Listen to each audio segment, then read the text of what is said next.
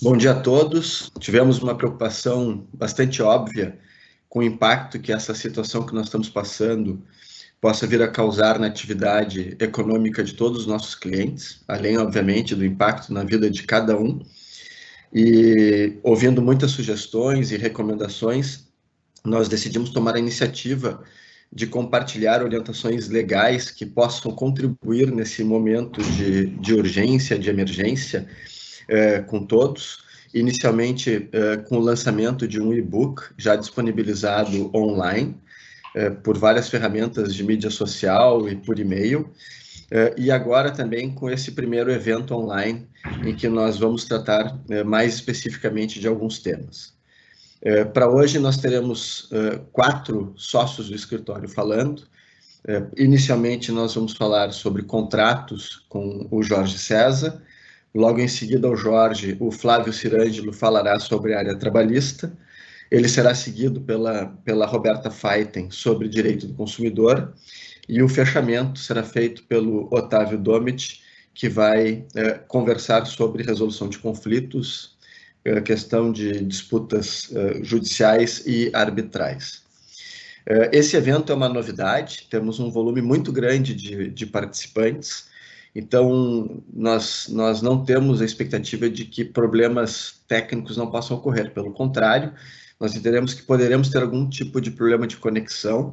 Nós estamos com uma equipe totalmente de prontidão para fazer os ajustes que se façam eh, se mostrem necessários caso isso ocorra, eu pediria a compreensão de vocês. Além disso, o escritório está trabalhando de maneira 100% remota desde terça-feira da semana passada, de modo que todos que estão participando nesse evento online estão nas suas respectivas residências. Então, não se surpreendam se eventualmente vocês ouvirem alguma voz de criança, ou algum latido de cachorro, ou algum canto de pássaro, porque isso é fruto, é decorrência natural eh, dos lugares onde cada um de nós uh, se encontra. Uh, o que nós esperamos é que vocês consigam colher informações que lhes sejam úteis. Nós teremos ao final de cada painel, que não deverá levar mais de 15 minutos, um espaço para perguntas por escrito. Eu tentarei fazer a seleção das perguntas aqui na medida do possível. Já de antemão peço desculpas por aquelas por aquelas perguntas que eventualmente nós não conseguimos atender, mas a ideia é que nós não estendamos demais, porque sabemos que todos têm uma agenda muito apertada e muito disputada. Uh, nós não vamos passar das 10h30 e eventualmente terminaremos até antes disso.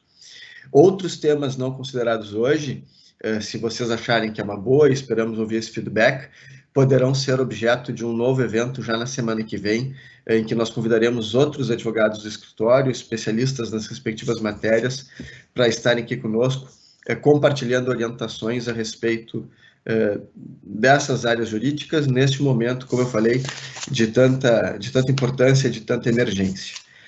Para darmos logo início, eu convidaria então o Jorge César para começar a tratar sobre contratos, o Jorge, muitos dos clientes que já o conhecem sabem disso, é especialista nessa área.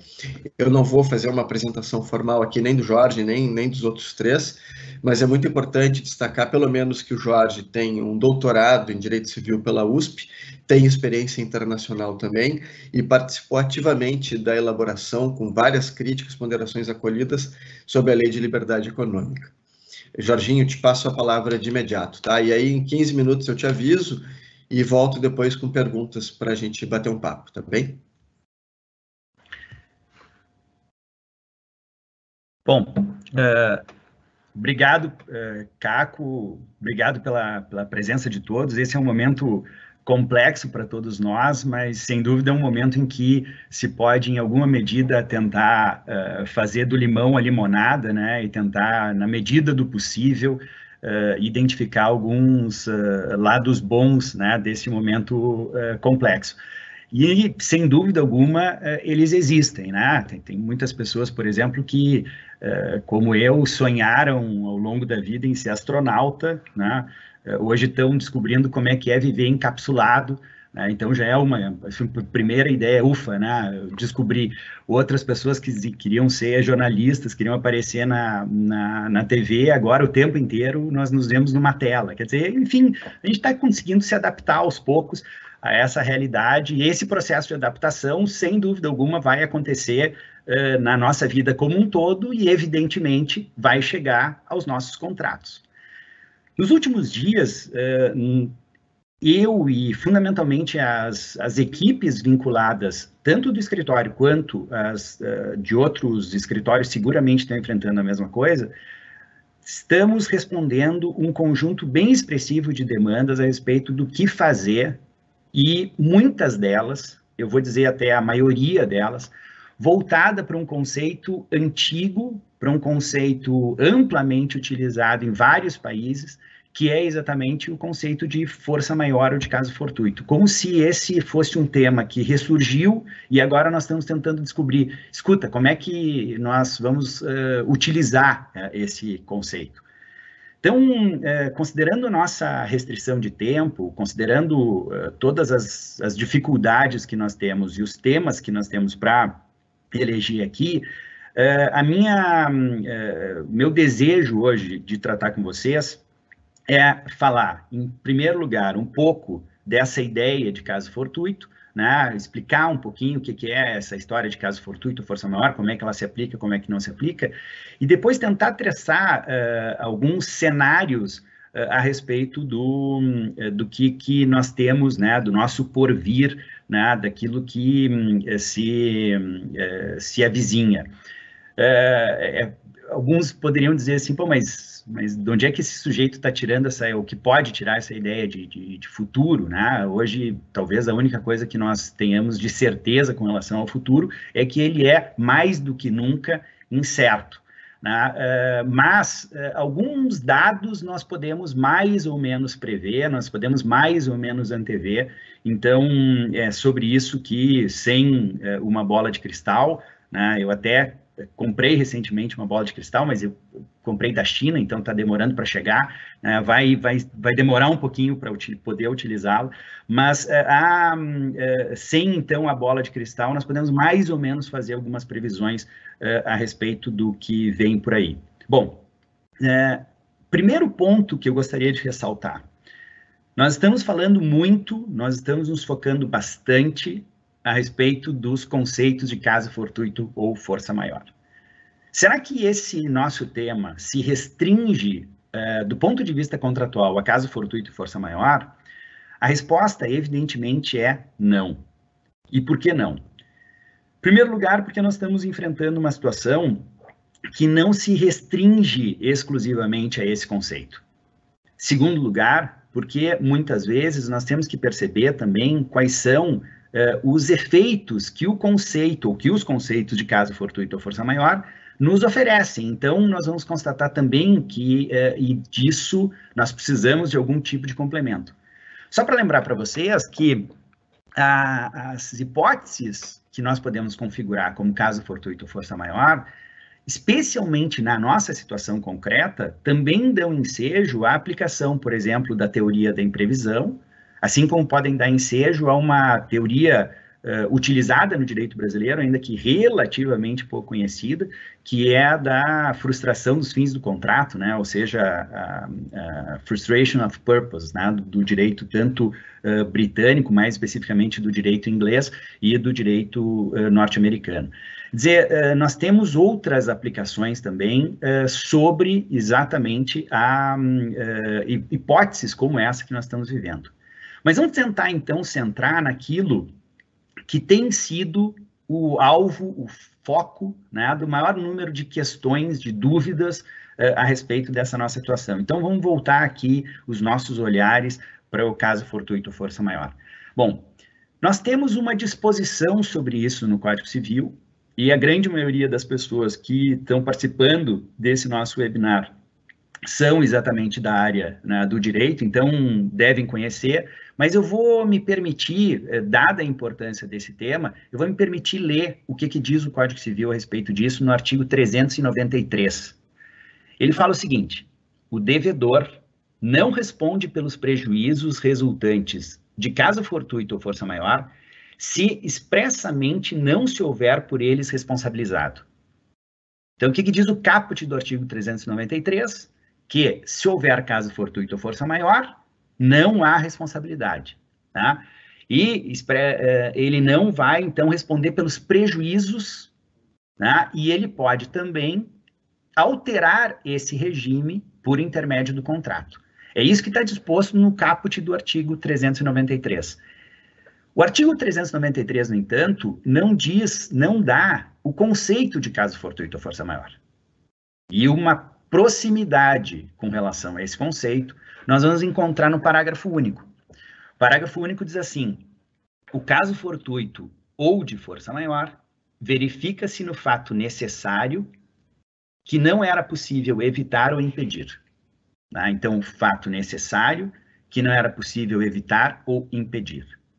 Bom, quando nós olhamos esse, uh, esse dispositivo, nós constatamos aqui algumas uh, características também interessantes. Né? Uh, ele começa, o caput, ele não fala sobre o suporte fático, efetivamente, né? ele fala sobre a consequência jurídica, ele diz fundamentalmente que não há o, o, afastamento da responsabilidade pelos prejuízos, né? isso nós vamos encontrar no caput, e uh, o suporte fático dessa regra nós vamos encontrar parcialmente, ao menos, né, no parágrafo único. Qual é o suporte fático do caso fortuito ou força maior? O que, que eu preciso para que haja caso fortuito ou força maior? Bom, nós precisamos, uh, colegas, de dois elementos. E esses dois elementos são interessantes porque o elemento primeiro é causa e o segundo elemento é consequência. Vejam vocês o seguinte: causa e consequência para que ocorra o conceito. Para que haja caso fortuito ou força maior, eu preciso da junção em si mesmo de um evento que tenha uma determinada consequência. E eu não estou falando aqui da consequência jurídica aplicada a essa causa e a essa consequência. O que eu estou dizendo é que o suporte fático envolve causa e consequência. Vamos a elas, então que, que seria essa, essa causa aqui que nós estamos falando? Né? Esse evento, meus amigos, tem que ser necessariamente desvinculado do nosso um, uh, devedor, né? do devedor que tem uh, a atribuição, o dever legal de executar uma determinada prestação. Os nossos eventos aqui uh, dão uma ideia relativamente clara de que nós teríamos essa situação. No entanto, nós temos que ver sempre uh, de que qual é a amplitude disso, exatamente em função da minha atividade com relação a esse tema. Essa discussão que normalmente acontece na jurisprudência, nesse caso, está sendo muito facilitada, que nós estamos vendo, bom, está afastada a atividade de cada pessoa.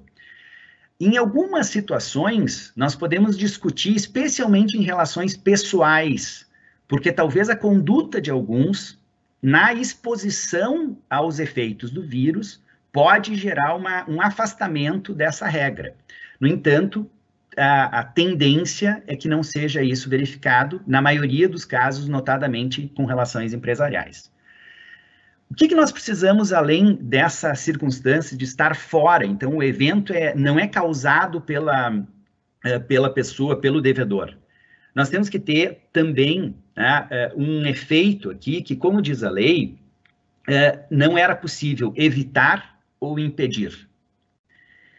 Em outras palavras, meus amigos, nós temos que, que perceber que são efeitos, ou melhor dizendo, são casos passíveis de serem classificados ou como caso fortuito ou força maior, todos aqueles em que a minha atividade não foi suficiente para evitar os efeitos. E isso significa uma coisa: que se porventura nós temos uma certa segurança a respeito do evento em si, e da possibilidade de ele gerar efeitos contratuais, disso não decorre necessariamente que os efeitos sejam suficientes para quaisquer efeitos contratuais. O que, que eu quero dizer para vocês aqui?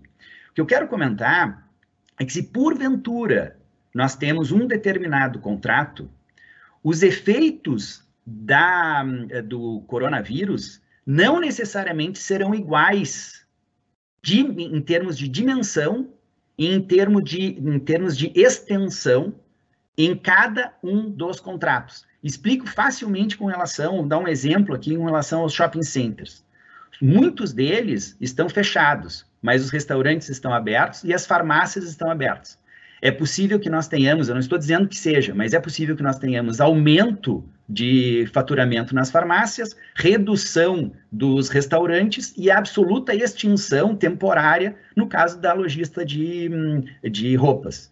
Então, as situações concretas é que vão definir qual é a extensão desse, uh, dessa, do, da aplicação do caso uh, fortuito ou da força maior.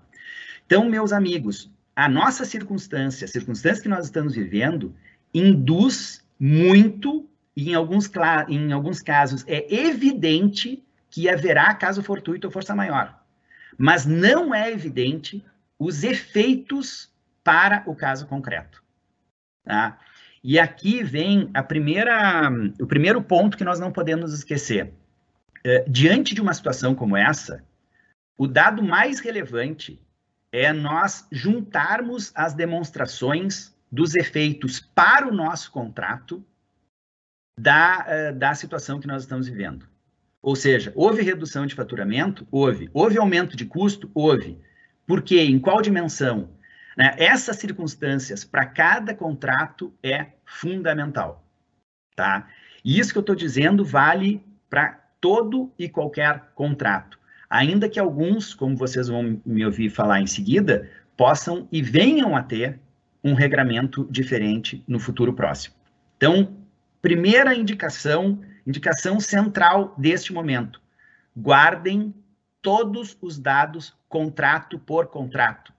Isso faz uma enorme diferença. Não é a existência de vírus, não é a existência de pandemia, não é o mero fato, que não é mero, não é pequeno, mas não é o mero fato, do ponto de vista de suporte fático, de que a economia está estagnada ou estagnará, que vai fazer com que o efeito no meu contrato seja X ou Y. E isso cabe a mim demonstrar no futuro. Bom, então, é, isso diz respeito até aqui fiz considerações a respeito do que, que é, né, é, ou dos efeitos de caso fortuito ou força maior.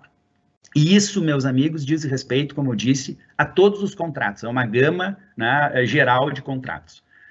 Não necessariamente se aplica ao direito do consumidor, nós vamos ver isso é, em seguida, mas uh, no direito, uh, assim, que não há regramento específico, como, por exemplo, o direito do consumidor, como eu falei, ou, eventualmente, o contrato, os contratos administrativos, né, que tem um regramento próprio, aqui nós temos uma, uma aplicação uh, viável desse, desse tema.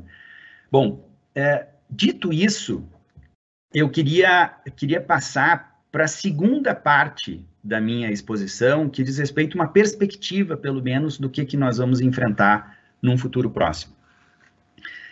Se nós olharmos a nossa situação concreta, nós vamos constatar que a, nós ainda não chegamos ao pico dos uh, efeitos do, corona, do novo coronavírus. Tá? Isso parece relativamente nítido se nós compararmos a nossa situação com a China ou a nossa situação com a Itália. Se nós olharmos outros países que não estão na mesma condição, ou porque iniciaram, ou porque que estão convivendo com a hipótese mais aguda, né, que é no caso da Itália, se nós pensarmos, por exemplo, uh, na Alemanha ou em Portugal, nós vamos constatar que nós também não chegamos no pico da situação. E não chegar no pico da situação significa que o Estado ainda não teve uh, intervenções uh, relevantes e importantes no domínio econômico e seguramente vai acontecer isso. Tá? Bom, o que, que isso significa na prática? Nós ainda não sabemos quais serão os efetivos efeitos dos, do caso fortuito de força maior que nós estamos vivenciando ou podemos estar vivenciando nos nossos contratos. Eu não sei, por exemplo, qual será a taxa de juros, eu não sei qual será a intervenção no, no, eh, específica no meu setor, eu não sei exatamente qual será a, a aplicação da jurisprudência. Então, minha segunda recomendação: cuidado no excesso de zelo neste momento, né? e começar desde, eh, desde logo a, a, a, notificar e mudar, querer mudar contrato. Isso é importante? É. Isso é relevante, é, em alguns casos, tem de ser feito. Por exemplo, quando eu tiver uma cláusula contratual que estabeleça um momento da, para se fazer uma determinada notificação extintiva ou, eventualmente, uma modificação eh, de propriamente de regra contratual. No entanto, meus amigos, nós hoje não temos condições de prever qual será o reequilíbrio contratual que lá adiante virá. Insisto, eu não sei quais serão as alterações que vão incidir sobre os contratos. Hoje, um contrato de transporte é plenamente viável, amanhã talvez ele não seja. Né? Jorge, Ontem... nós estamos, estamos estourando o tempo, se puderes encaminhar a conclusão. Ontem, eh, um contrato de shopping center era plenamente viável, hoje ele não, não é mais. Então, é, o que, que nós temos, o que, que nós constatamos aqui? Em primeiro lugar, nós vamos ver, seguramente, se nós olharmos o passado recente, nós vamos ver um governo que tem uh, se dedicado a intervir e fez isso muito claramente no setor aéreo. E esse provavelmente será o governo que vai manejar as uh, novas alterações. Se nós olharmos setores específicos, muito provavelmente nós vamos ter no setor de entretenimento, nós vamos ter no setor de locações comerciais, no setor de transporte, no setor hoteleiro, muito provavelmente uma intervenção legislativa pontual. Em Portugal, recentemente, agora nos últimos dias, foi proibido o despejo né, durante esse processo de crise. Alternativas como essa, seguramente nós vamos vivenciar. Agora, uh, ressalto, o que, que nós temos que ter isso? Isso vale para, para uh, contratos particulares, para contratos específicos. Para os demais contratos, vige as, vigem as regras gerais, nos, nas quais, caso fortuito ou força maior, é, sem dúvida alguma, um elemento chave das nossas discussões futuras. No entanto, a regra sobre caso fortuito ou força maior não estabelece a consequência jurídica, notadamente a consequência de revisão ou de alteração dos contratos. Para isso, é fundamental que vocês identifiquem e quantifiquem e estabeleçam provas daquilo que é a alteração necessária e a demonstração de que vocês tomaram as medidas cabíveis para que tudo estivesse em condições de fazer com que esse contrato fosse cumprido. Mas ele, infelizmente, não pôde pelas condições uh, particulares. Esta prova é de quem alega, e esta prova terá de ser de todos nós. Então, é fundamental que nós tenhamos as provas necessárias. Caco, acho que seria isso por enquanto e fico à disposição para as perguntas. Muito obrigado, Jorge. Uma pergunta que é a seguinte: alguém está vivendo uma situação de caso fortuito ou força maior, precisa tomar alguma iniciativa e, numa abordagem bastante prática, quais são os passos que essa pessoa tem que tomar imediatamente?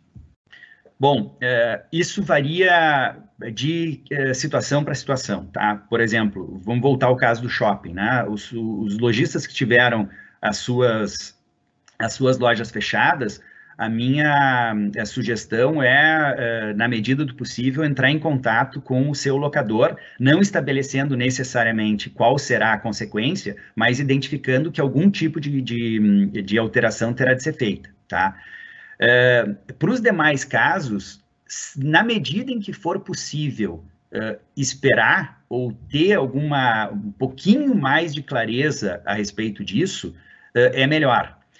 Outro dado relevantíssimo: existem contratos que possuem cláusula de caso fortuito ou força maior. Então é fundamental que todas as pessoas verifiquem os seus principais contratos, tá? Para ver se tem uma aplicação específica.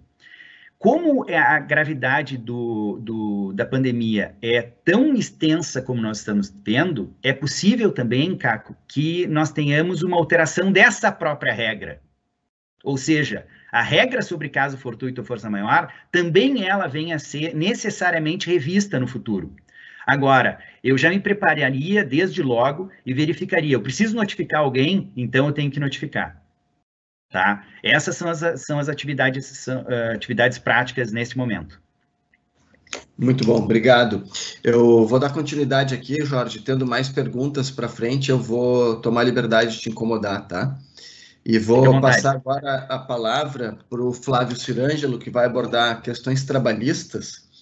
Uh, o Flávio foi presidente do TRT da Quarta Região, que fica, que tem sede em Porto Alegre, foi ministro substituto do Tribunal Superior do Trabalho, foi membro do CNJ, do Conselho Nacional de Justiça, foi um magistrado de grande reconhecimento, portanto, e há praticamente quatro anos uh, advoga e é nosso sócio aqui no escritório, com um enorme envolvimento em questões trabalhistas uh, de, de, muita complexidade. Uh, Flávio, a palavra é tua e eu aviso em 15 minutos que estamos com o tempo encaminhado, tá bom? Bom dia a todos, eu estava com, peço desculpas que eu estava com o microfone eh, mudo e agora já, já, já corrigi. É, eu confesso que, com toda uma história de profissional de atuação no direito do trabalho, principalmente, é, basta dizer que eu exerci a magistratura trabalhista por 28 anos, até me aposentar, eu, eu nunca pensei que vivenciaria um momento desses. Eu acho que isso é uma maneira que, embora a partir de uma circunstância pessoal, que eu, eu, eu que eu é, vejo como expressar o caráter assim é, excepcionalíssimo da situação que a gente está vivendo. É, tanto que a gente até está trabalhando com determinados conceitos que a gente trabalha muito durante o, a faculdade, não é, Jorge? E com o, o conceito de força maior, o factum principis, e que a gente passa uma vida inteira uh, trabalhando no direito e acaba uh, jamais surgindo, uh, são, são, raros esses momentos. E é, essa é a grandeza né, do, da situação que a gente está vivendo e todo mundo que está aqui assistindo, tá, que está diretamente envolvido nisso, está percebendo. Eu vejo um fator muito positivo, eu estava dizendo há pouco, numa entrevista que, eu, que me pediram numa, numa rádio local aqui do Rio Grande do Sul, que é impressionante como o mundo privado se movimentou da, de uma maneira assim absolutamente louvável e eficiente, né? Ao contrário, a meu ver, com todo respeito, do, do governo, né? das autoridades públicas, no campo do trabalhista, principalmente porque, eh, por exemplo, anunciaram medidas eh, de atenuação das dificuldades que estão enormes, monumentais, que estão acontecendo no campo das relações de trabalho, anunciaram na quarta-feira à tarde, né, um, dizia-se, ora se dizia que seria uma medida provisória, como é de se esperar, claro, mas também já se diz que seria um projeto de lei, o que para mim é meio incompreensível, porque tendo em vista a dificuldade e o tempo de tramitação de um projeto de lei, e o fato é que desde quarta-feira, dia 18, estamos já no dia 20, na sexta-feira, e até o momento, pelo menos até há poucos minutos atrás, eu não consegui notícia de que tenha havido a divulgação oficial com conteúdo claramente anunciado dessas medidas. Os jornais manchetaram lá possibilidade de redução salarial com base em, em acordos meramente individuais e não coletivos e negociações envolvendo redução de jornada, mas tudo isso agora, neste momento, nove e meia da manhã do dia 20, são conjecturas. Então eu vou, confesso que prefiro me centrar naquilo que é a realidade jurídica palpável com a qual a gente pode trabalhar. E aí, voltando ao que eu disse no início, né, o mundo privado, a sociedade de um modo geral, né, percebendo rápida e claramente a, o caráter assim absolutamente inédito do momento que estamos eh, passando, né, se movimentou. E nós já temos notícias de uma série de soluções práticas e soluções uh, jurídicas idôneas, né, mediante principalmente negociação coletiva, por exemplo, que estão dando certo porque, de um modo geral, uh, a, pela minha percepção, pelo menos eu peço que me corrijam até, inclusive através de questionamentos pelas perguntas, né? A minha percepção, pelo alguma coisa com a qual a gente está trabalhando na prática do escritório, de que há uma adesão bastante assim movida por um sentimento de procurar soluções, né? Sem sem criar os entraves que normalmente se criam né, por parte, algumas vezes, de alguns sindicatos das categorias profissionais. A gente tem aqui, por exemplo, é, em Porto Alegre, foi noticiado, foi, ah, os, os uh, ah, o, o, ramo do comércio lojista rapidamente se movimentou e obteve um acordo, uma, uma, um adendo à sua convenção coletiva de trabalho e criou um programa de proteção aos pequenos, né, que são os grandes atingidos, como o Jorge referiu há pouco, no, por exemplo, o lojista pequeno de um shopping que, é, com a, a retração num primeiro momento e a paralisação logo depois, é, gera, obviamente, a paralisação de receitas e isso vai levar a uma situação é, gravíssima. E, mas também não se pode é, é ter a insensibilidade de deixar as pessoas uh, se, pura e simplesmente no olho da rua, sem a fonte de renda que elas precisam para sustentar a si próprios e as suas famílias. Então, isso tudo dá um tom assim da enorme gravidade do momento que a gente está passando. Mas a nossa legislação parece mentira, ela tem soluções, ela nos ajuda muito e ajudou nos casos concretos nos quais a gente uh, ou atuou ou acompanhou né, nos últimos dias, né? E eu vou abordar, vou tentar abordar, acho que o tempo não permite uma abordagem uh, como eu gostaria de fazer, mais detalhada, mas eu vou abordar alguns poucos itens que são os itens que têm sido mais assim uh, alvo de, de, de de interesse e de utilização, né? Começando pelo teletrabalho, e aí eu acho que a coisa é muito simples. O teletrabalho ele está previsto desde o advento da reforma trabalhista de 2017 e ele está previsto eh, já tem uma disciplina no, na, na consolidação das leis de trabalho e mas tem eh, como tudo, como em tudo que se que envolve regulação Uh, o modelo regulatório trabalhista brasileiro, ele, é, ele tem alguma burocracia que no momento de emergência ela acaba sendo prejudicial e talvez até ao risco de, em determinadas situações, de impedir que a solução, como é o caso, a solução prática do teletrabalho legalmente prevista fosse aplicada. Então, na, no, a nossa equipe da área trabalhista do escritório né, tem discutiu bastante esse assunto, né, e chegamos à conclusão que onde couber, evidentemente, o teletrabalho, né, ele pode, pode, deve ser utilizado e está sendo na prática, como nós todos sabemos, acho que todos nós, não sei se todos, né, mas tenho certeza que a grande maioria uh, de nós todos que estamos participando do evento estamos em home office hoje, né, ele pode ser uh, implantado com um abrandamento ou atenuação do rigor formal eh, que aqueles artigos, dos artigos eh, 60 e poucos da CLT, eh, prevêem. Por exemplo, talvez uma troca de comunicação entre a empresa e o empregado ou grupo de empregados através de e-mail eh, e com manifestações de aceitação ou não, eh, eu tenho a, quase que a certeza né, de de, de, de supor que a, isto será suficiente diante da realidade vivenciada para dar contornos de juridicidade à, à, alteração contratual que, que resulta da transposição do trabalho presencial para o teletrabalho.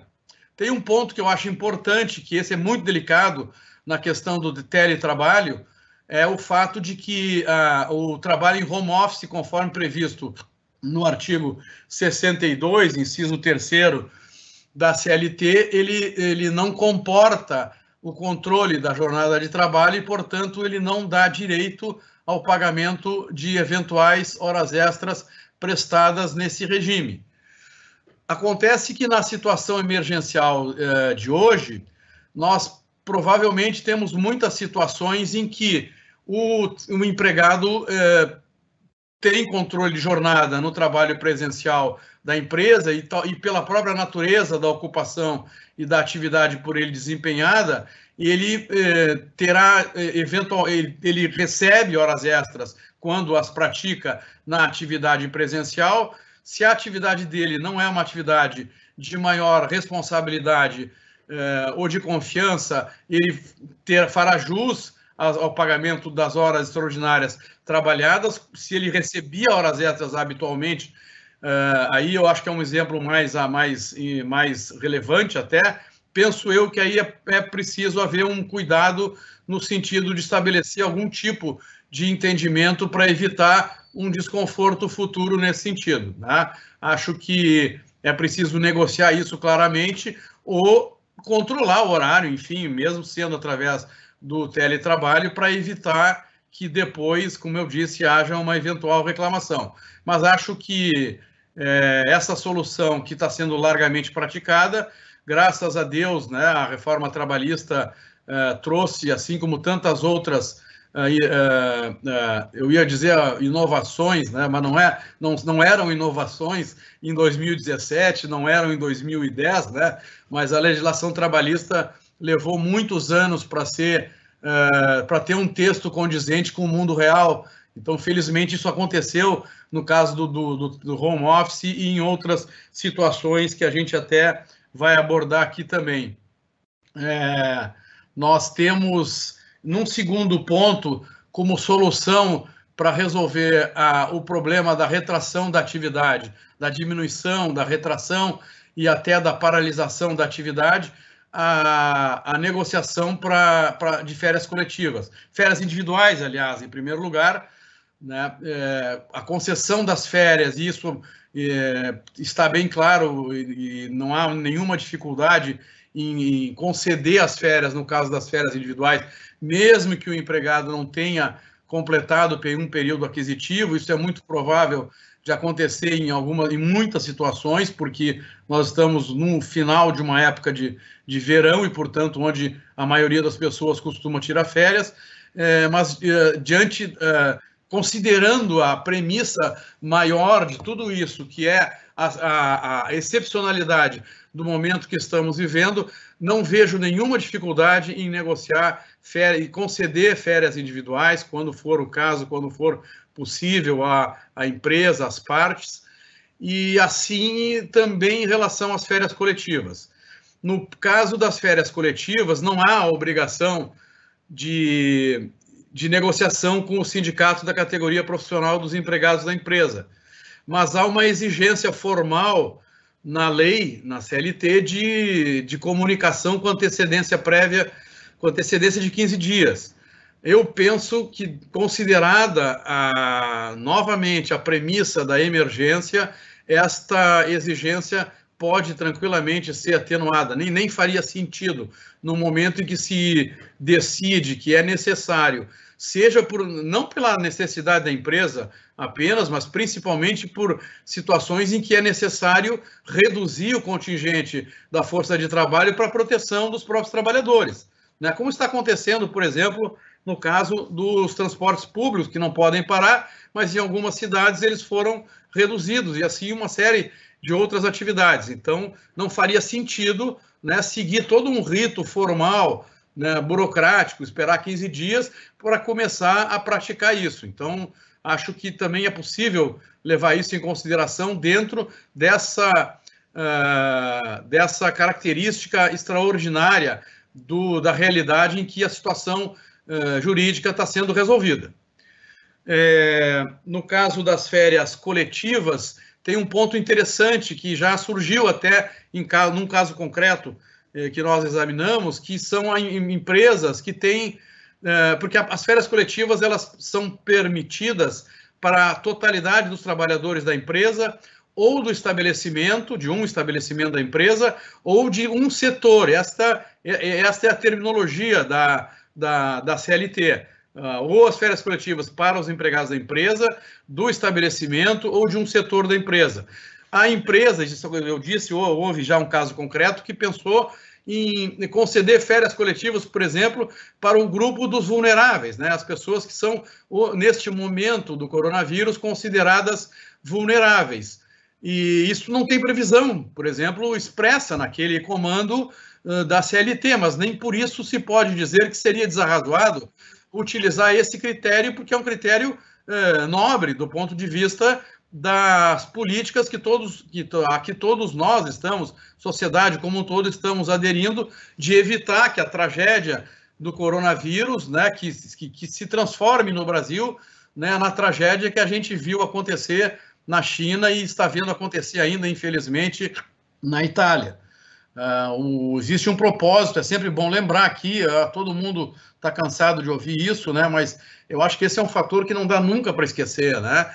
Que o, nossa, o, o que nós todos brasileiros estamos fazendo hoje é aquela, aquilo que na, na Itália talvez não tenha sido feito a tempo, né? E modo que é uh, evitar que aquela curva de demanda de atendimento do sistema público e sistema privado de saúde possa suportar. Então, é, eu, eu, penso que acho que o Jorge talvez volte a abordar um pouco a questão da, da, da do caráter extraordinário do momento, né? Ele abordou sob, a perspectiva da força maior, né? Que evidentemente, a meu ver, justificam essas atenuações, por assim dizer, de aspectos meramente formais em detrimento do interesse material uh, de toda uma sociedade e da, de proteção dos empregos e de proteção das próprias empresas e da sua preservação.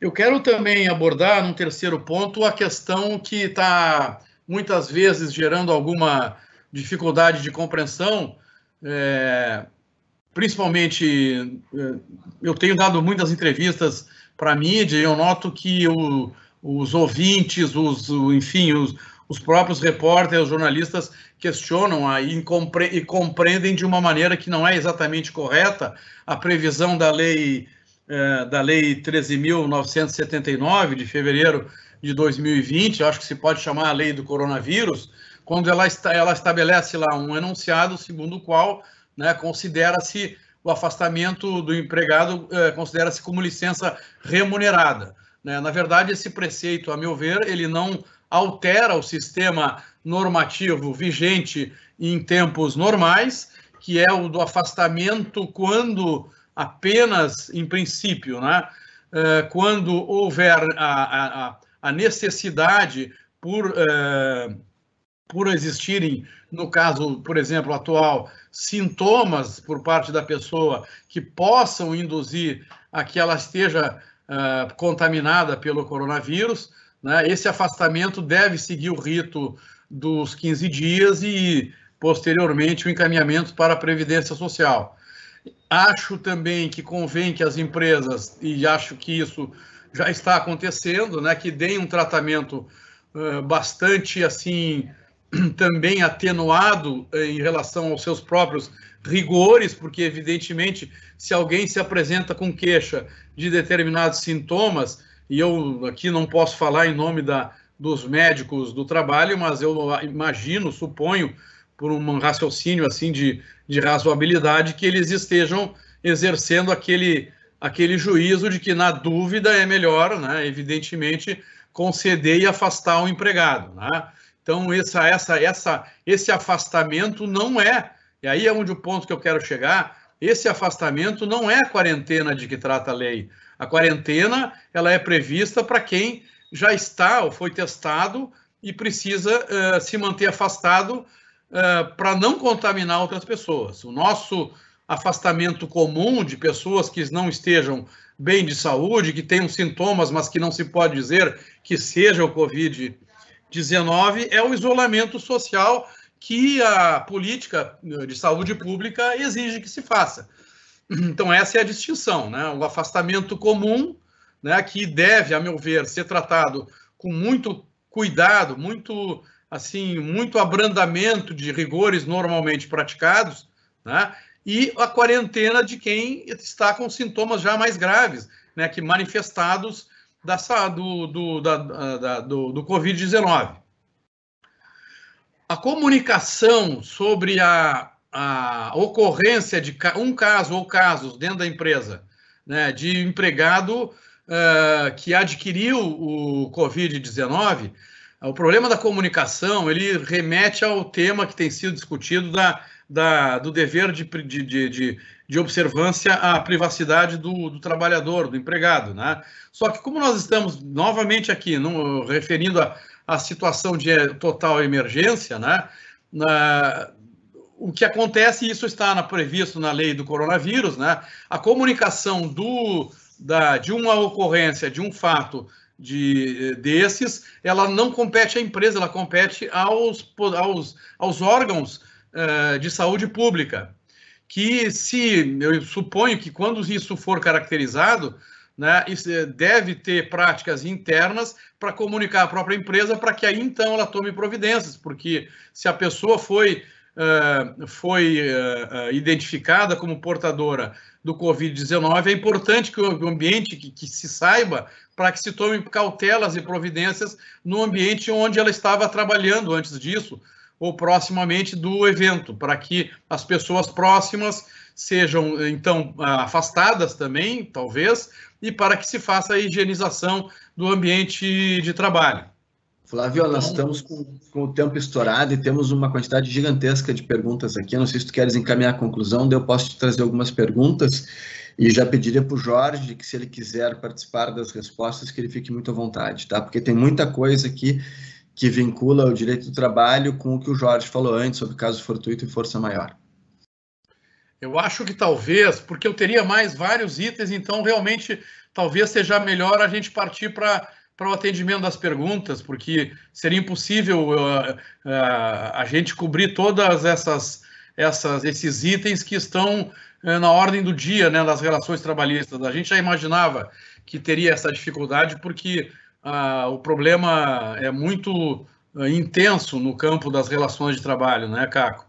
É, é exatamente isso, e fica aqui já a mensagem de que a gente pode voltar na semana que vem com mais um evento como esse, complementando, Flávio, pontos que a gente eventualmente não possa uh, cobrir hoje, tratar deles hoje, tá? Então, uh, não, não terminará aqui, dada a demanda, a gente vai, semana que vem, organizar mais um encontro. Mas, indo às perguntas, muitas delas giram em torno, como eu falei há pouco, do, do, do fato de existir caso fortuito, força maior, como o Jorge estava explicando mais cedo.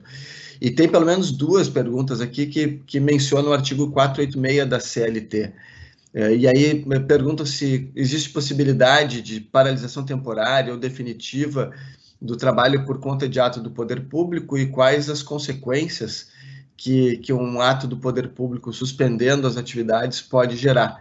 Né? Existe a possibilidade de diminuir o salário, das empresas não terem que responder pelos salários integralmente, como é que ficam os, os colaboradores nesse caso, fica o governo fica obrigado a uma indenização para reparar essa paralisação, enfim, é, são, são perguntas que orbitam exatamente aquilo que vinha sendo tratado em função dessa circunstância tão atípica, e nesse caso, Flávio, especificamente sobre o artigo 486 da CLT.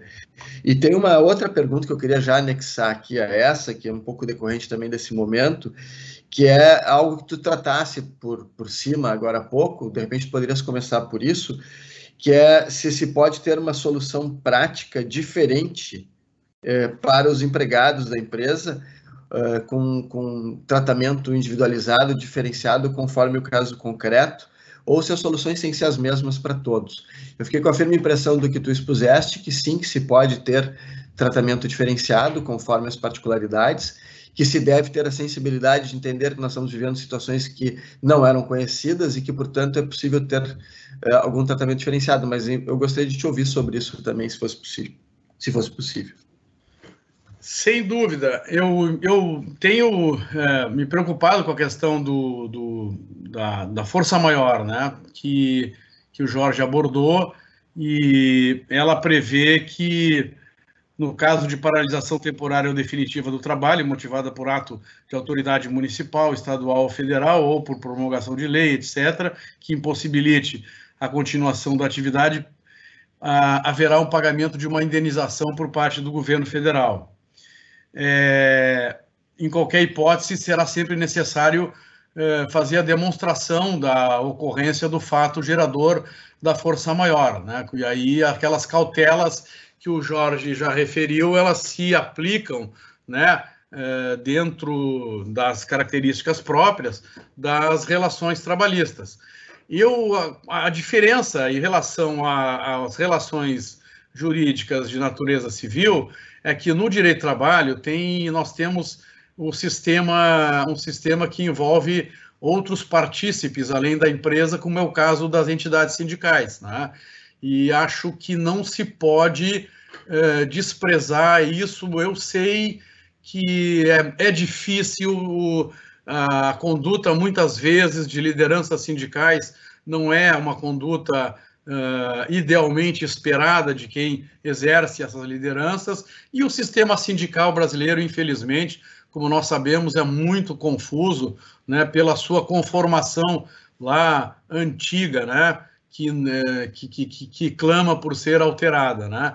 Mas eu acho que antes de tomar medidas que seriam de maior, assim, eh, um pouco mais drásticas, como utilizar o argumento da força maior, é preciso uh, procurar soluções uh, que atendam ao interesse da negociação e que, de modo a comprovar tranquilamente que os interesses todos envolvidos, não apenas o interesse legítimo da empresa, né, de preservar os seus valores, a sua própria existência, né, mas o interesse de todos seja, seja observado. E isso, é, como eu disse no início, né, a gente tem visto que isso tem acontecido na prática. Né? É, não é uma coisa que a gente possa dizer que vai ser muito, é, vai ser quase impossível. Não, ao contrário, isso está acontecendo e depende da habilidade com que ah, os gestores consigam lidar com essas situações em relação aos seus é, empregados, às lideranças dos seus empregados e aos sindicatos. É, acho que eu preferiria esse caminho do que o caminho da invocação da força maior. Entendi. Tem uma pergunta bem específica aqui. No caso de empregados que não consigam trabalhar home office e tenham férias acumuladas, é possível dar férias individuais relativizando a notificação prévia de 30 dias? Já houve alguma evolução a respeito das 48 horas estudada pelo Ministério da Economia? É um tema que eu acho que tu abordasse por alto agora há pouco também. Né? É, infelizmente, como eu disse, é, eu espero, né? Eu sou, eu, eu, eu costumo tentar ser otimista na vida e na, e na atuação profissional. Então, eu espero que sabe que é, é realmente é indispensável né, que, o, que haja um ato do poder público através de uma, de, de, uma proposta de ou de medida provisória ou de projeto de lei, que seria para mim a pior hipótese, né, que virá, mas acho que isso virá e isso será regulamentado. Neste momento, se eu fosse responder, por exemplo, uma consulta, eu diria: olha, existem lá requisitos previstos na CLT que podem, uh, se não observados, tornar serem terem esses atos uh, serem alvos de declarações de ineficácia ou de invalidade. Mas aí eu vou voltando, eu acho que não é possível uh, afastar da interpretação e da análise que se fizer de qualquer ato praticado pelo empregador e até ato praticado pelo empregador juntamente com seus empregados, que, que desconsidere a circunstância atual de absoluta excepcionalidade, inclusive porque estamos vivendo um momento com declaração formal e oficial de calamidade pública.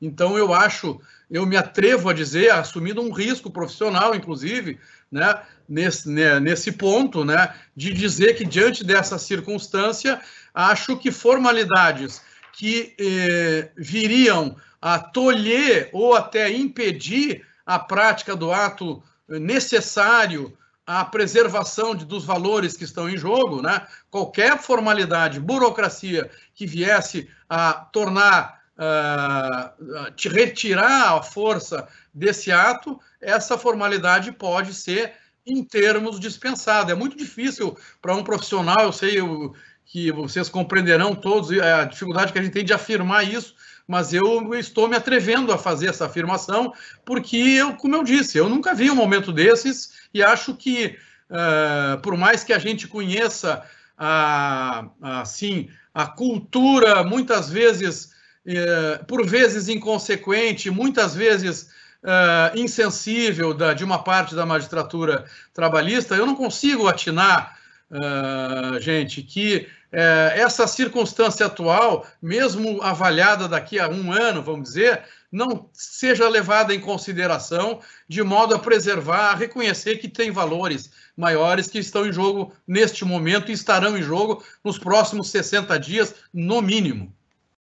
Para encaminhar a conclusão desse tópico, Flávio, tem duas perguntas que eu vou te ler aqui que vão na mesma direção. Uma é do Humberto, que diz assim: Nesse momento de incerteza, seria possível, através de negociação direta com os empregados, reduzir parcialmente as jornadas com consequente redução salarial?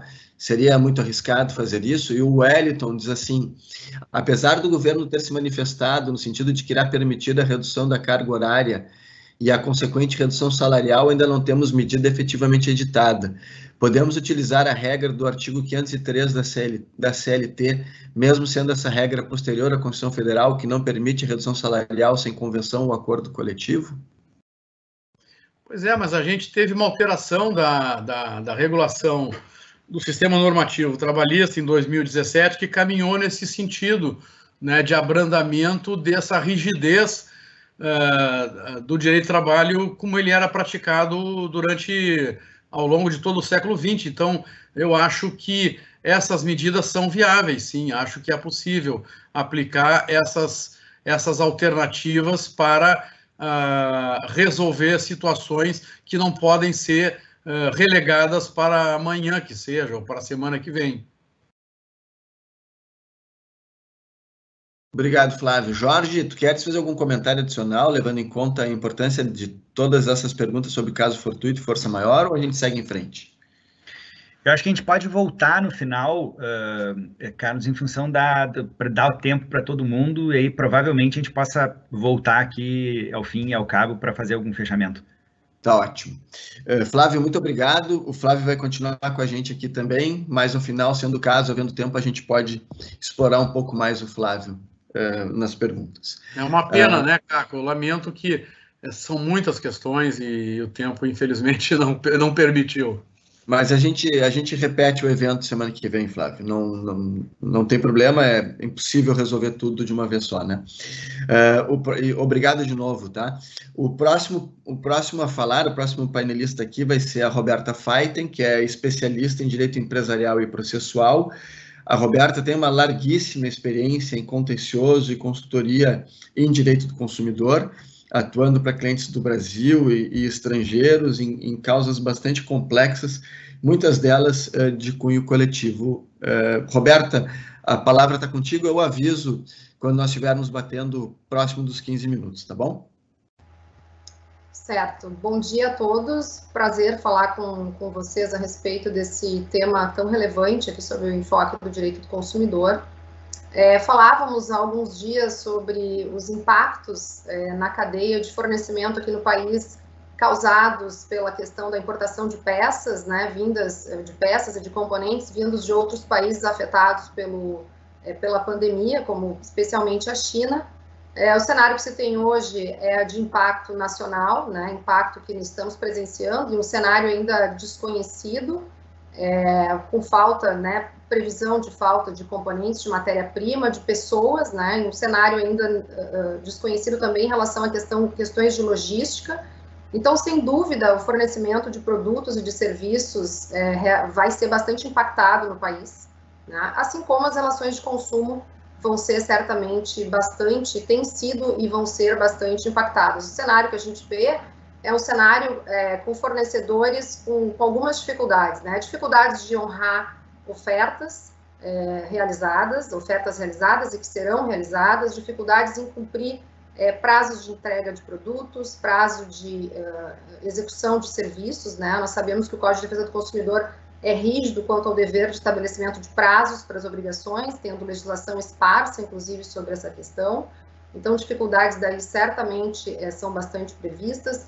Dificuldades também em relação a, a, ao cumprimento dos prazos de reparo, prazos também previstos em lei.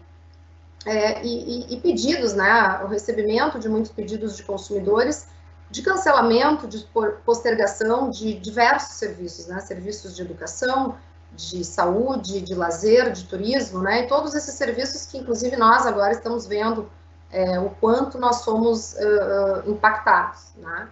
Diante disso, é, os fornecedores precisam se posicionar, né? Eles estão nesse momento de, de posicionamento sobre que conduta que, que, vão, que vai ser adotada. A gente sabe que é, os consumidores vão demandar muito os fornecedores, é, os órgãos de defesa do consumidor vão fiscalizar também bastante, vão exigir bastante retorno, E quando se fala nessa questão de, de, posicionamento dos fornecedores, logicamente vem à tona a questão das excludentes de responsabilidade, que são previstas no Código de Defesa do Consumidor, e a excludente, que também é, é, é aplicada a relações de consumo, a excludente do caso fortuito da força maior. Né?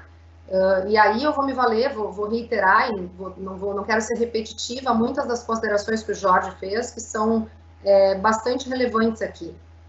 É, nós sabemos que a força maior, e, enfim, temos sido consultados, inclusive, em relação a isso, a força maior não é uma situação em que se vai alegar de maneira é, genérica, é, a pandemia por si não é a situação de força maior, nós temos, é, nós temos uma, uma, nota técnica recente da Senacom, ela foi uma nota técnica emitida em relação ao transporte, de, de ao transporte aéreo, mas uh, nessa nota técnica, a Senacom ela se manifesta pela, pela possibilidade de, de, de invocação da força maior aqui, é, na situação da, da, pandemia do coronavírus, mas uh, sempre atrelada a elementos uh, concretos, né? a situação concreta, a, não existe uma fixação de, de regra aqui para todo e qualquer, ou para que determinada situação se aplique isso. É possível, né? eu entendo que é possível que o governo e que os órgãos venham a se manifestar, eu acho que ainda, ainda é cedo e ainda é espaço para isso, mas o que se tem hoje é a situação é, de, de, de, realmente dever de se demonstrar em cada caso. É, a gente não pode esquecer também que as reconhecimento dos estudantes de responsabilidade no, no, nas relações de consumo é uma tarefa bastante árdua. Né?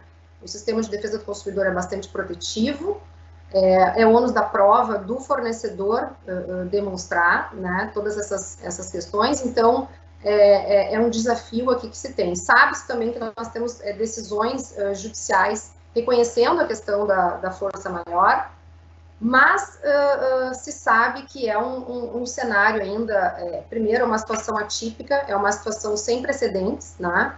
Um, não se sabe exatamente como é que os órgãos de defesa do consumidor e como é que o judiciário vão se posicionar.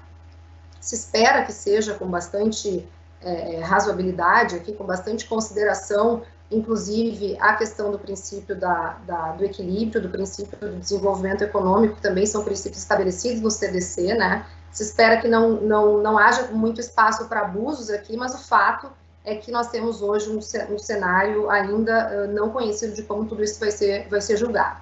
Então, nós temos a judicialização, uma, uma, provável judicialização e seus riscos envolvidos, né? E quando a gente fala em relações de consumo, nós sabemos que nós temos uma possibilidade de judicialização individual, que pode ser inclusive em massa, que vai demandar a elaboração, a produção de provas em cada, em cada situação, ou até mesmo a judicialização coletiva, né, proposta aí pelos órgãos de defesa eh, do consumidor. Então, os fornecedores vão precisar avaliar a sua disponibilidade, né, inclusive, e o seu interesse de levar adiante é, toda essa judicialização com os custos, né, é, relacionados com os custos envolvidos em relação a isso. É, e, então, não se pode também perder de, de, de, vista, deixar de considerar as possíveis alternativas né, para situações uh, como essa, diante desse cenário, como coloquei, uh, com algumas previsões, mas ainda uh, desconhecido, e no ramo, na área do direito do consumidor, que é uma área bastante protetiva. É, pensando em algumas alternativas, e alguns fornecedores já têm é, trabalhado com isso, estão pensando em relação a isso, é a questão da política de uma alteração de sua, do, do, da política, de como se pode resolver algumas situações diretamente com os consumidores. Eu acho que o Jorge mencionou antes que a negociação é, é algo ah, bastante relevante, aqui com os consumidores também pode ser. É, é um momento também que as empresas podem aproveitar para uh, ter algum ganho de imagem, para ter alguma fidelização dos clientes. Então, a revisão de uma política e, e a adequação a esse cenário pode ser é, é, um elemento, pode ser um, um, fator aqui interessante para as empresas. É, também não se pode esquecer que existe uma possibilidade prevista no Código de Defesa do Consumidor de ampliação do prazo de reparo de produtos, né, desde que seja em concordância com, com o consumidor. Então, existe também espaço para isso. Né? Uma outra questão que eu chamo a atenção é a questão do setor de, de, de atendimentos. Né? Nesse período aqui, é provável que aconteça é, uma série de reclamações, uma, uma, uma, busca muito grande dos consumidores junto aos fornecedores, e, e precisa se cuidar para não se criar um passivo decorrente de uma dificuldade de acesso, ou seja, é, de fornecedor ter é, é, novas situações, novos problemas, não decorrentes do, do, da situação em si, envolvendo a pandemia, mas decorrentes de um problema de atendimento, de um problema de acesso dos consumidores junto aos fornecedores. Então, a intensificação dos setores de atendimento é algo é, que, no momento, uh, parece bastante relevante. É, também a, a, a, negociação com parceiros, porque nós sabemos que a, a, cadeia produtiva, né, ela envolve outras partes, ela envolve parceiros, então, negociações, como eu comentei antes, não só com consumidores, né, pode ser, podem ser um caminho, mas também negociações com os parceiros, né, eh, para se encontrar algumas, algumas soluções. A aproximação dos órgãos de defesa do consumidor também é algo que, que pode ser relevante, aproximação uh, muitas vezes em conjunto com, com por grandes players ou inclusive por setores, né, para tentar encontrar aí algumas alternativas, tentar encontrar uh, interpretações dos órgãos é, é, e possibilidades de se lidar com esse assunto.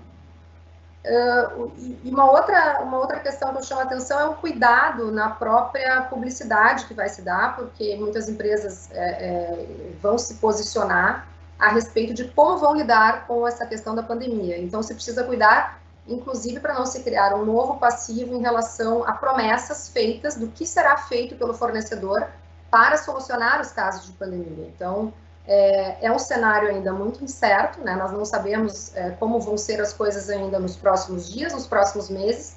Então, também é importante ter esse, esse cuidado para não geração de, uma, de um novo problema aí pela frente decorrente das, das promessas.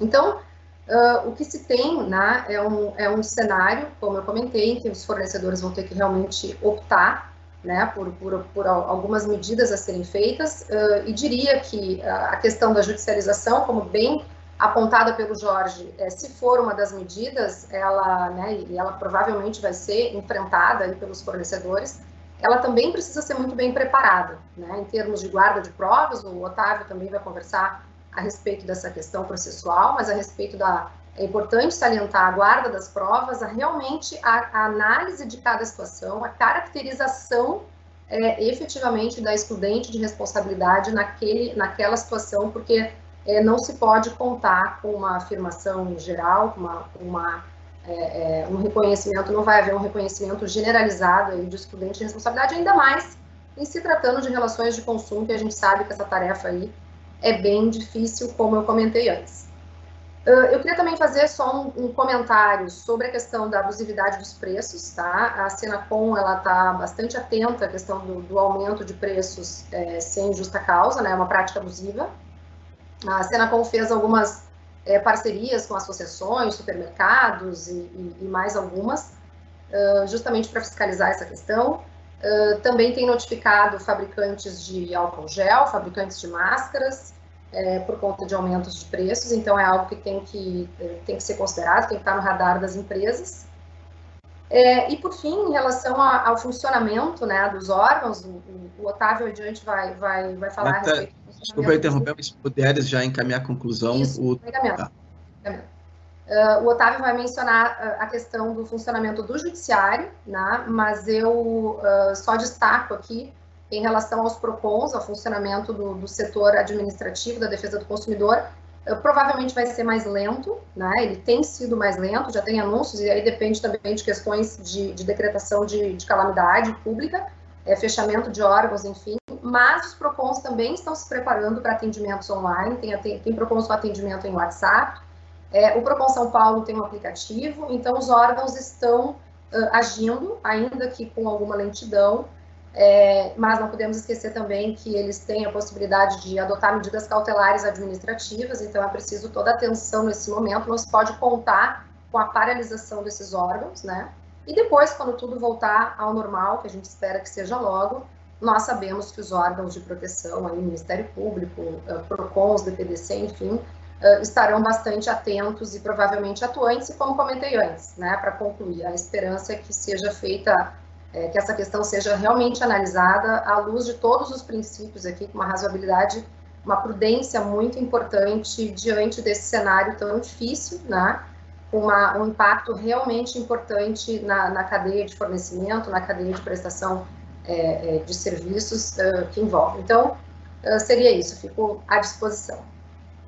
Obrigado, Beta. O, só um aviso para todos que estão participando: nós temos uma quantidade bastante grande e importante de, de questões trabalhistas e nós combinamos aqui que o Flávio, ao final, vai já está selecionando alguns temas que são mais relevantes para tentar abordá-los ao final do nosso seminário. Então, aqueles que têm esse interesse eh, mais direcionado para a trabalhista, que tem um pouquinho de paciência, que a gente volta isso ao final, tá? Uh, sobre a questão de consumidor, Roberta, tem algumas perguntas aqui. Uh, um, uma das pessoas que mandou perguntas, o Maurício, fez várias perguntas dentro de um mesmo texto. Uma delas tu já abordaste, mas acho que valeria a pena retomar, que é qual é o risco que se corre quando se pratica preço abusivo, né? Quais as consequências que uma empresa pode, pode ter em função disso? Uh, tu queres que eu já fale outra ou tu preferes tratar essa agora? Posso sobre a questão uh, do, do, preço abusivo, né? A questão do preço abusivo ela é cuidada também, é tratada também pelo direito do consumidor, né? Mas ela também é tratada pela questão é, concorrencial.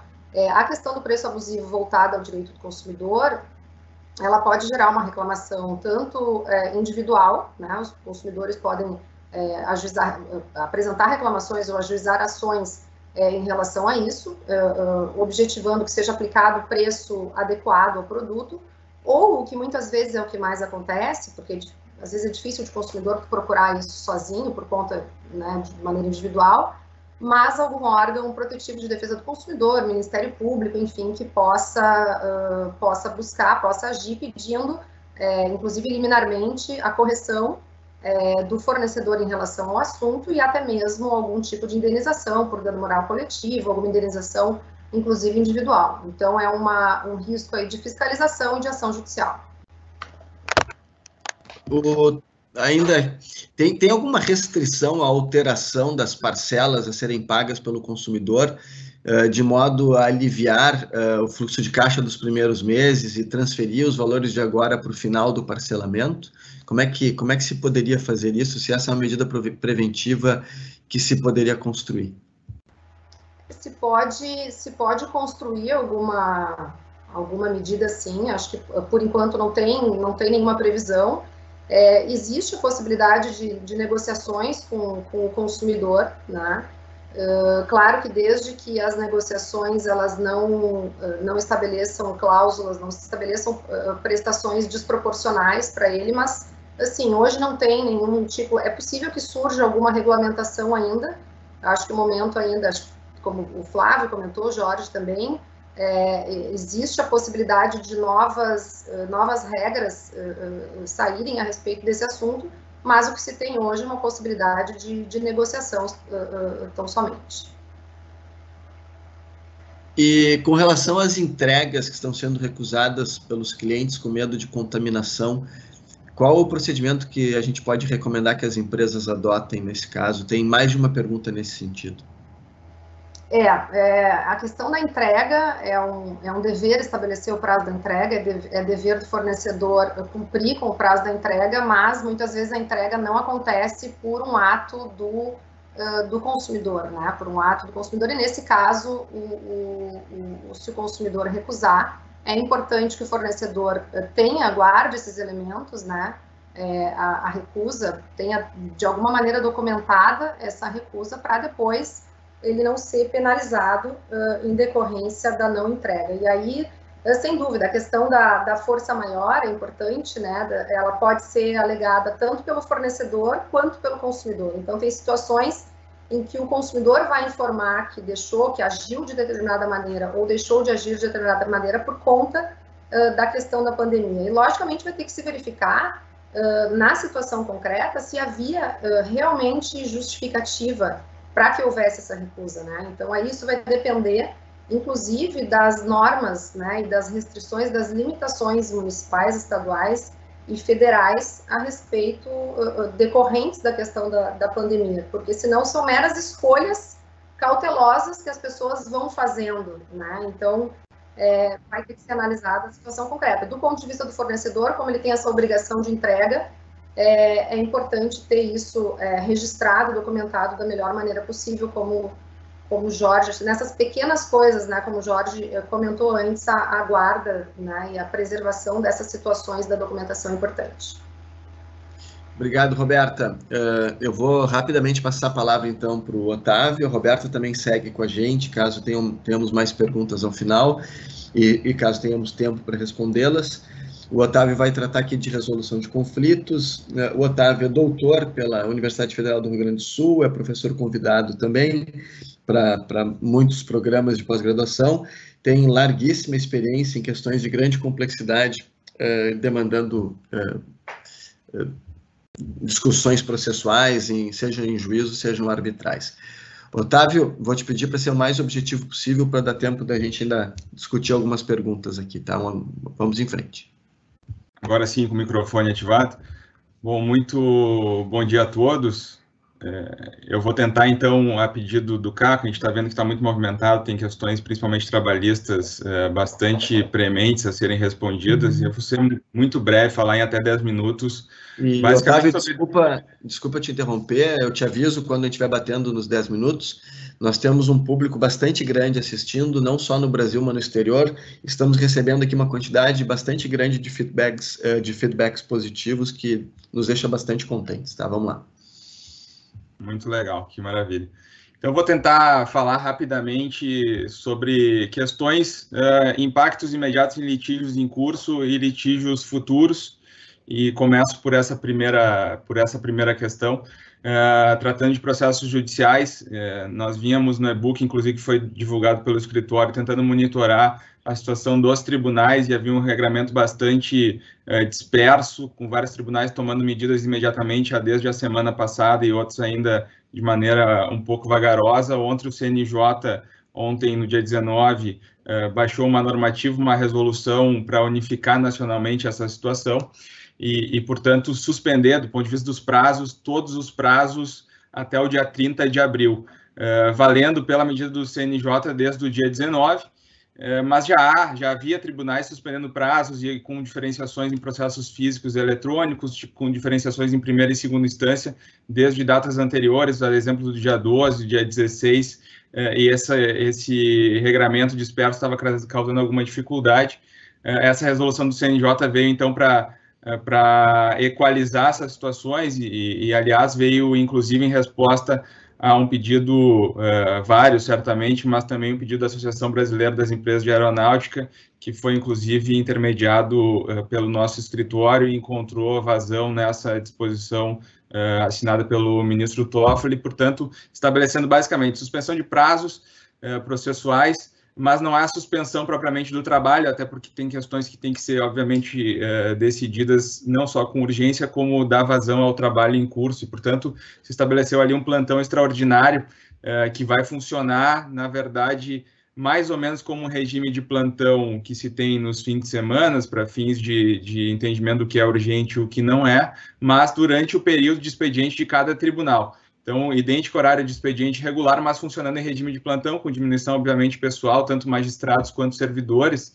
É, é, mantida, no entanto, a atividade de distribuição, publicação é, e garantido o atendimento de medidas como mandado de segurança, apreciação de liminares, tanto cautelares como antecipação de tutela, é, permitindo também alvarás, alvarás de levantamento, inclusive, obviamente, sujeito a exame da, da, da urgência e outros alvarás uh, enfim, para medidas variadas, garantindo a possibilidade de, de substituição de garantias, uh, substituição e liberação de bens apreendidos, enfim, uma série de, de questões uh, que já estão reguladas nessa normativa do CNJ, que também, no entanto, abre espaço para regramentos particulares pelos tribunais, por exemplo, sobre o funcionamento dos seus próprios serviços e servidores. Certamente isso vai ter que ser feito do ponto de vista de cumprimento de medidas tais como uh, viabilidade, disponibilidade de oficiais de justiça, entre outras uh, questões. Deve sair em até 10 dias, essa é o, é o que recomenda o CNJ, uh, eh, resoluções dos próprios tribunais se adaptando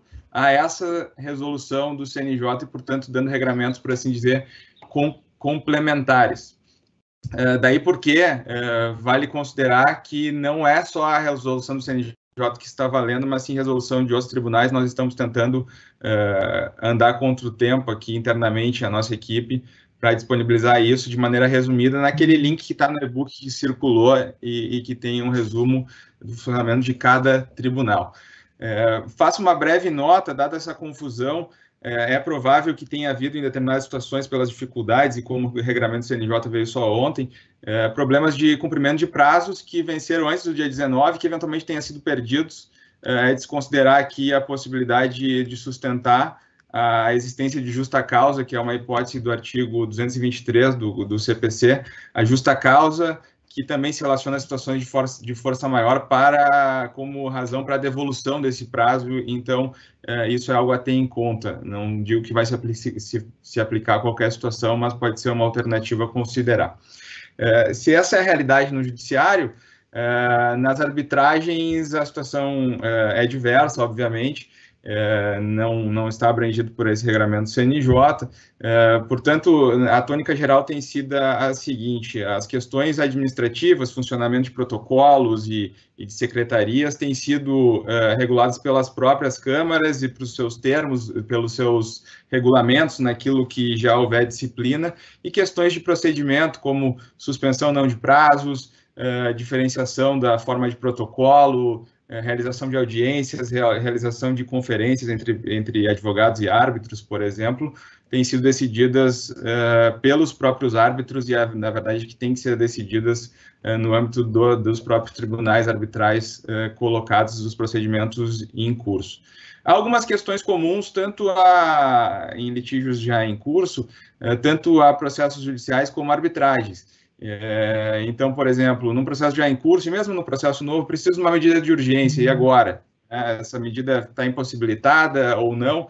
É, em processos judiciais, como a gente já viu, o funcionamento do judiciário é, vai permanecer, obviamente, não para reconsiderações e outras questões já trazidas, mas para questões novas, e, portanto, vai haver esse atendimento. Do ponto de vista das arbitragens já instaladas, a observância aí é do do, dos regulamentos e dos termos, normalmente a submissão disso necessariamente ao próprio tribunal arbitral quando já há tribunal instalado. É, uma questão especial aqui é relacionada ao contencioso de processos novos contra a administração pública, porque nós temos visto, é, até por conta dessa, dessa grande preocupação, várias regulações municipais, estaduais e uma regulação federal dispersa, e há aí restrições de todo gênero e, portanto, é, dúvidas, porque nem sempre essas restrições têm sido, obviamente, razoáveis ou legais, inclusive, e, portanto, pode surgir aí um interesse de contencioso contra esses atos, e é necessário alertar, no entanto, que deve haver uma grande tendência do judiciário em manter e não interferir nessas questões, portanto, o contencioso contra a administração pública é possível, obviamente, mas já deve se considerar que vai haver alguma dificuldade, porque é, com a, por assim dizer, a grande preocupação, há uma grande tendência na manutenção de atos é, do poder executivo é, pelo judiciário. Quanto a litígios futuros, e aqui já, já encaminho para fechamento com a segunda parte,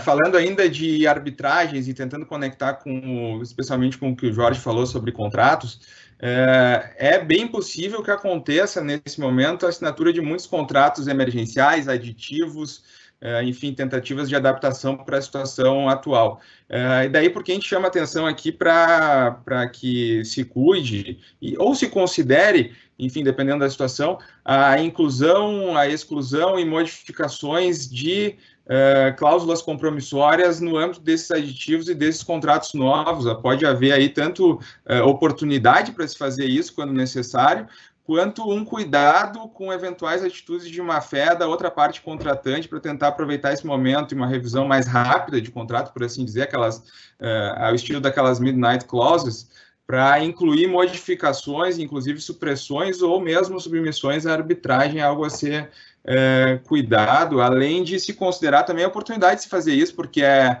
é bem possível que haja uma demanda é, contida, e nós estamos vendo que vai acontecer no judiciário, e, portanto, quando esse período passar, um abarrotamento de consequência de serviço pendente, de novas demandas no judiciário, e, portanto, a arbitragem, é, com mais essa razão, pode ser uma alternativa para soluções é, mais expeditas, por assim dizer, inclusive emergenciais. E para fechamento, é, ainda conectando com a questão contratual, reforçando algo que o Jorge já disse, é muito importante se considerar do ponto de vista tanto trabalhista, quanto consumerista, quanto contratual propriamente dito, é, contratos públicos e privados a, a, o cuidado com o ônus da prova e a documentação e produção de prova e guarda é, dessa prova para enfrentar situações que certamente vão surgir é, de modo controvertido e vão dar origem a disputas. É, então, é, há que se diferenciar aqui a força maior dos efeitos, como o Jorge já disse, a força maior, a prova da força maior está dispensada, obviamente, porque é um fato notório. Né? Agora, a prova dos efeitos decorrentes dessa força maior é, é, é, a grande questão a ser cuidada. Como bem já disse o Jorge, ter o cuidado de documentar e demonstrar que houve, de fato, inevitabilidade, por exemplo, de certos efeitos é, sobre aquele contrato em decorrência da força maior é a questão probatória ser cuidada e, portanto, organizar equipes tanto do jurídico como operacionais nas empresas para terem um cuidado especial de documentação e guarda dessa documentação, porque deve vir um grande volume de informações, tanto por e-mails quanto por outros atos, pode ser é, bem recomendável. Uh, na sequência, se valer, quando for o caso, de, de outros meios de documentação, como uh, atas notariais, e tentando aqui escapar do judiciário na medida do possível, porque, obviamente, o funcionamento está reduzido e bastante complexo.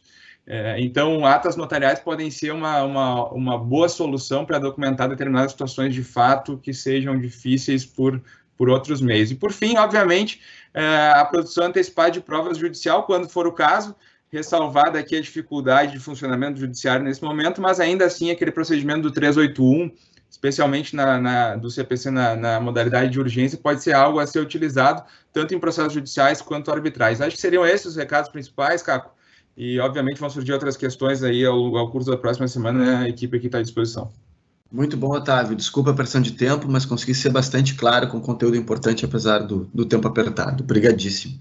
Flávio, voltando para ti, de maneira muito objetiva, que eu não queria estourar demais do tempo, a pergunta que eu queria te provocar para retomar aqui é a, é a seguinte: o acordo individual para redução de jornada e salário nesse momento seria aplicável apenas aos empregados hipersuficientes? Para os demais empregados, ainda se faz necessário um acordo coletivo, ao menos até que o governo publique alguma regulamentação em sentido contrário?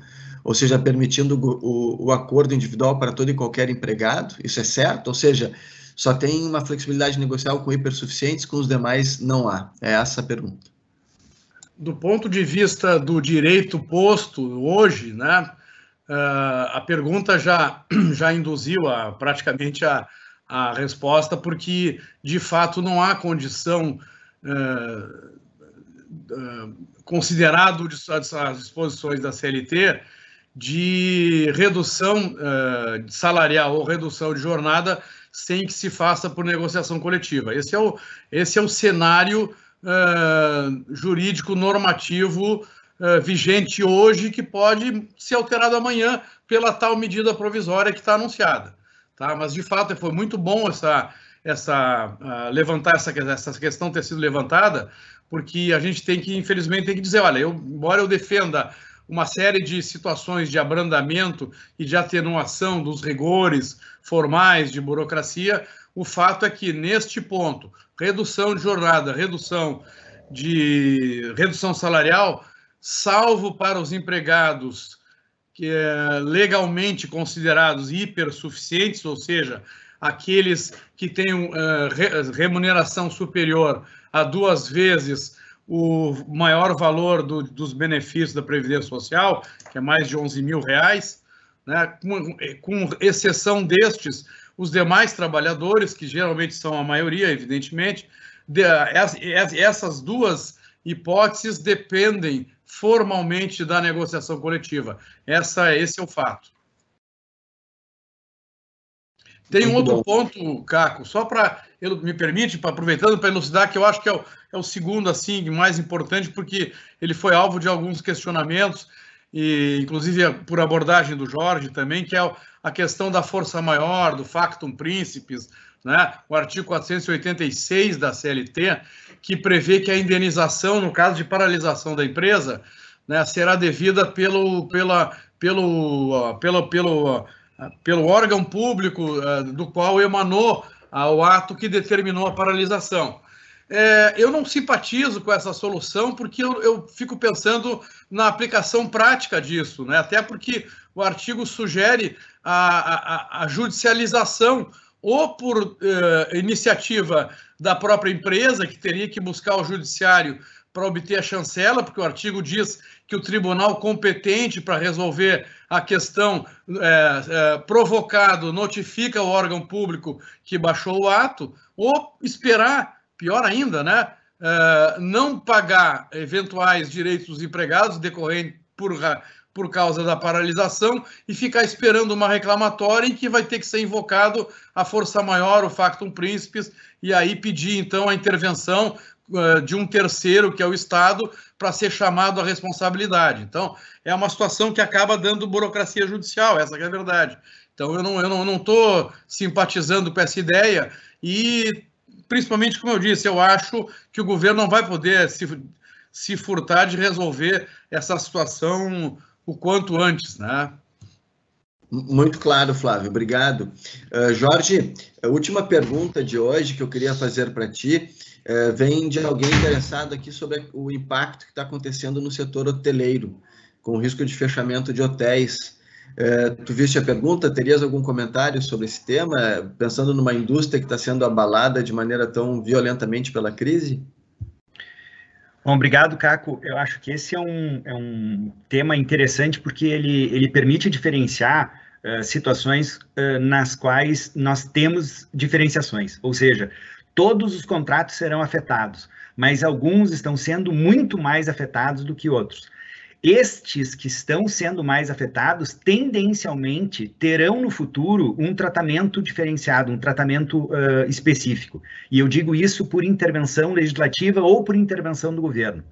No caso do setor hoteleiro, eu não acredito que venha a ter o fechamento de hotéis, até porque é provável, inclusive, que haja requisição de hotéis e não o contrário. Mas é também inegável que o afluxo de gente para os hotéis tem sido uh, reduzido e a tendência é que venha a reduzir ainda mais. Então, esse setor, juntamente com o setor de transporte aéreo, está sendo especialmente uh, atingido. Na minha compreensão, existem três espaços que nós podemos ter aqui de, de alteração desses contratos no futuro. O primeiro é, como eu disse, a intervenção eh, legislativa direta, ou seja, aqui nós vamos ter, eh, talvez, né, do Estado, uma dilação de impostos ou, eventualmente, uma uma possibilidade de diferimento lá de, de, de pagamento, uh, eventualmente alguma linha de crédito ou algo dessa ordem. Nós não temos, portanto, uma intervenção direta nos contratos. Nós podemos ter nos contratos em particular, notadamente com os fornecedores, uh, algum efeito dilatório, ou seja, uma moratória, especialmente para uh, o termo do pagamento. Então, uma dilação do termo de pagamento sem que isso implique em mora. Isso me parece que é uma medida que é viável em diversos contratos. Os contratos de, de hospedagem têm uma conexão íntima com o direito do consumidor, ordinariamente, eh, o, consumidor é o grande eh, tomador desse serviço. E aqui nós temos um dilema: a proteção do consumidor de um lado e a proteção de um determinado setor do outro. Numa situação concreta específica agora, né, que nós tivemos no caso do, do, do transporte aéreo, eh, a intervenção foi no sentido de não afastar os direitos do consumidor, mas dilatar um pouco o seu poder, a sua força. Então, o que me parece que pode acontecer com relação ao artigo, a, a, desculpa, ao setor hoteleiro, é uma atenuação do artigo 20 do Código de Defesa do Consumidor, uh, de modo a fazer com que o consumidor não tenha direito necessariamente a receber o seu dinheiro de volta, mas sim possa, durante um determinado período, sei lá, um ano ou dois, utilizar do crédito daquele valor que ele já pagou para fins, para fim da viagem futura. Eu acho que isso pode servir de exemplo, inclusive, para outros setores. O que nós vamos constatar é que vai mudar um pouco o, o canal de discussão. Né? Uh, em alguma medida, as nossas discussões contratuais vão se pautar na, na seara da regulação e na seara do parlamento. E isso é o que nós vamos constatar provavelmente. Obrigado. Obrigado, Jorge. Muito obrigado. Muito obrigado também, Flávio, Otávio e Roberta. É, muito obrigado a todos que acompanharam esse nosso evento online. essa foi uma maneira que nós encontramos no escritório de tentarmos nos aproximar de todos que estão, estão vivendo essa situação dramática e que têm demandas urgentes e emergenciais de cunho jurídico. Foi uma maneira também que nós encontramos de demonstrar também a nossa solidariedade a todos por conta eh, dessas circunstâncias tão indesejadas. Diante do enorme volume de perguntas não respondidas e das manifestações de apoio à realização do evento que nós recebemos, nós divulgaremos ao longo dos próximos dias a nova data para um novo encontro nesse formato eh, bastante parecido com esse formato, eh, em que nós abordaremos outros assuntos aqui não tratados hoje. Agradeço a atenção de todos, quero a impressão que eu colhi aqui de todos os feedbacks que eu recebi é de que houve um funcionamento bastante adequado, estável da rede, de sistema, não noticiamos nenhuma interrupção, nenhum problema, de modo que fluiu de maneira plenamente exitosa. Agradeço a todos, então, e, e nos encontramos em um próximo evento. Um, um bom final de semana para todos. Espero que com saúde, tá? Tchau, tchau.